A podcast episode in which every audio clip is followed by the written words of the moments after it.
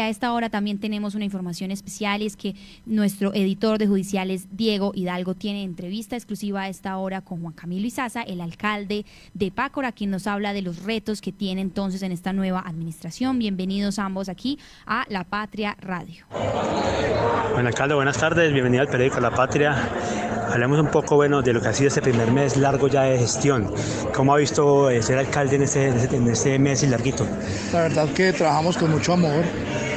Ha sido una experiencia muy enriquecedora, pero que nos llena, nos llena poder trabajar y servirle a la tierra que amamos, poder recorrerla ahora que estamos en toda esta formulación del plan de desarrollo, volver a recorrer, volver a tener contacto con su gente y poder de verdad planear y programar esa hoja de ruta que nos va a permitir trabajar por el pueblo que amamos y por la gente que nos, que, que nos hace levantarnos día a día con amor a trabajar por esta tierra. ¿Qué ha sido lo más complicado? ¿Tocar puertas? ¿Se han cerrado puertas? ¿Se han tirado puertas?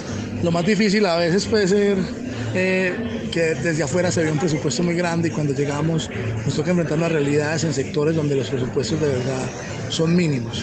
Eh, nos toca y es el compromiso yo creo que de todo alcalde gestionar y, y, abrir puertas y tocar puertas para poder llegar a fortalecer todos esos sectores donde el presupuesto es tan limitado pero lo hacemos con mucho amor y con muchas ganas de que Paco la salga adelante. Estoy hablando usted de varios proyectos acá ahora. Eh, hablé un poco de lo del albergue, albergue, animal, una apuesta por los animales que es muy bien vista por toda la comunidad. Claro que sí, el albergue animal, en compañía de la gobernación de Caldas, está ya en su fase final de, de ejecución. Eh, una gestión de la administración anterior en cabeza del doctor Andrés Duque y que recibimos, la verdad, en plena marcha, en pleno funcionamiento. Se espera que en más o menos dos o tres meses la obra llegue a su fin y poder tener el albergue animal más completo del departamento. Eh, también me llamó mucho la atención algo que usted mencionó sobre el hospital.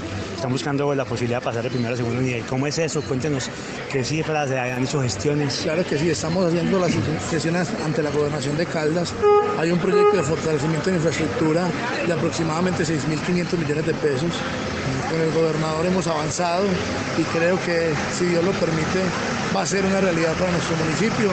Una vez podamos intervenir el hospital eh, con el gerente y con la Dirección Territorial de Salud, se están haciendo todas las gestiones para que el hospital pase de ser nivel 1 a nivel 2, poder ampliar una oferta de especialistas y poder atender de mejor manera a toda nuestra población. Hoy estamos cercanos a poder hacer una variante que nos solucione el tema del brillante. Eh, en la administración anterior se declararon unos predios de interés público, se hizo la negociación sobre los mismos. Hoy hay seis propietarios para Paco y para el corregimiento de San Bartolomé. Claro que sí, tenemos un flagelo muy grande en el norte de Caldas, yo creo que en todo el país, pero acá el tema del microtráfico nos sigue generando focos de inseguridad. Es el flagelo más grande que tenemos, una serpiente de mil cabezas. Cada que quitamos una aparecen cinco. Pero lo vamos a combatir con todas las fuerzas que tenemos. No, no nos vamos a, descansar un día en tratar de que nuestros niños y adolescentes no sean robados por ese flagelo de la drogadicción.